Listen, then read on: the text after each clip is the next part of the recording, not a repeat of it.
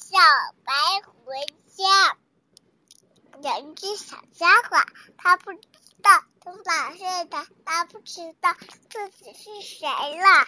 一只小兔跑过来问：“你谁呀？你为什么坐在这发呆呀？”我不知道我是谁。小兔子看看又看看，你看毛茸茸的。可以继续说。浑身都是白白的毛，一定是只兔子。兔子兄弟就叫小白吧。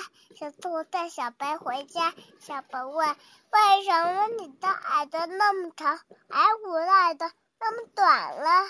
小兔说：“大爷爷，你还小了，等你长大了，耳朵就长了。”妈妈，妈妈，小兔。带小白回到家，咱们家来亲亲啦。兔妈妈仔细看看，看看小白的长尾巴。哦，孩子，不对呀，它可是不是我们亲戚？